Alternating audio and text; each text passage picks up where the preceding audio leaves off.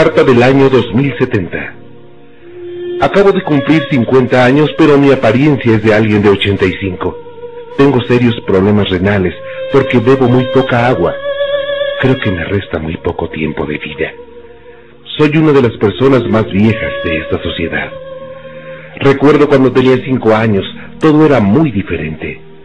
Había muchos árboles en los parques, las casas tenían bonitos jardines y yo podía disfrutar de un baño quedándome debajo de la ducha hasta por una hora. Hoy usamos toallas humedecidas en aceite mineral para limpiar nuestra piel. Antes, todas las mujeres mostraban sus bonitas cabelleras. Ahora debemos raparnos la cabeza para mantenerla limpia sin usar agua. Antes mi padre lavaba el auto con el agua que salía de una manguera. Hoy los niños no creen que el agua se desperdiciaba de esa manera.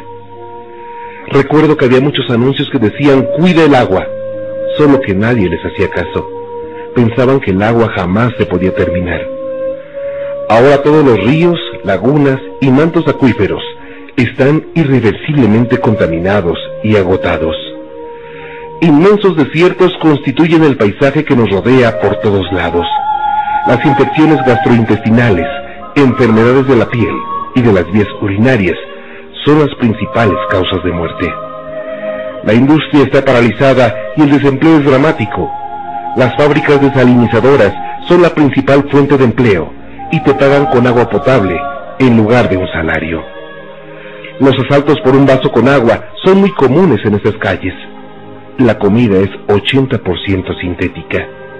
Antes, la cantidad de agua indicada como ideal para beber eran 8 vasos por día para una persona adulta. Hoy solo puedo beber medio vaso. La ropa es desechable, lo que aumenta la cantidad de basura. Tuvimos que volver a las fosas sépticas como en el siglo antepasado, porque las redes de drenajes no se pueden usar por falta de agua. La apariencia de la población es horrorosa.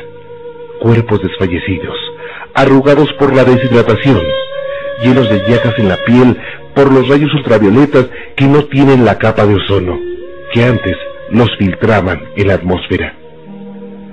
Por la resequedad de la piel, una joven de 20 años luce como si tuviera 40.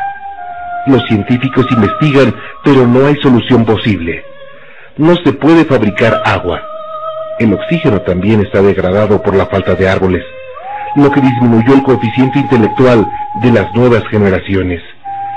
Se alteró la morfología de los espermatozoides de muchas personas. Como consecuencia, hay muchos niños con insuficiencias, mutaciones y deformaciones. El gobierno hasta nos cobra por el aire que respiramos. 137 metros cúbicos por día por habitante y adulto.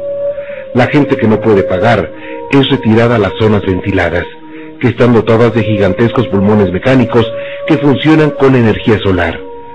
No son de buena calidad, pero se puede respirar. La edad promedio es de 35 años. En algunos países quedaron manchas de vegetación con su respectivo río que es fuertemente vigilado por el ejército. El agua se volvió un tesoro muy codiciado, más que el oro, más que los diamantes. Aquí, en cambio, no hay árboles, porque casi nunca llueve. Y cuando llega a registrarse una precipitación, es de lluvia ácida.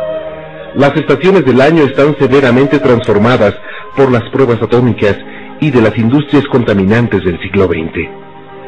Se advertía que había que cuidar el medio ambiente, pero nadie hizo caso. Cuando mi hija me pide que le hable de cuando era joven, describo lo bonito que eran los bosques. Le hablo de la lluvia, de las flores, de lo agradable que era darse un baño y poder pescar en los ríos y lagunas, y sobre todo beber todo el agua que uno quisiera. Ella me pregunta, papi, ¿por qué se acabó el agua? Entonces siento un nudo en la garganta. No puedo dejar de sentirme culpable porque pertenezco a la generación que terminó destruyendo el medio ambiente, o simplemente no tomamos en cuenta tantos avisos. Hoy nuestros hijos pagan un precio muy alto. Sinceramente creo que la vida en la Tierra ya no será posible dentro de muy poco, porque la destrucción del medio ambiente llegó a un punto irreversible. ¿Cómo me gustaría volver atrás y hacer que toda la humanidad hubiera comprendido esto, cuando todavía podíamos hacer algo para salvar nuestro hogar, nuestro planeta Tierra.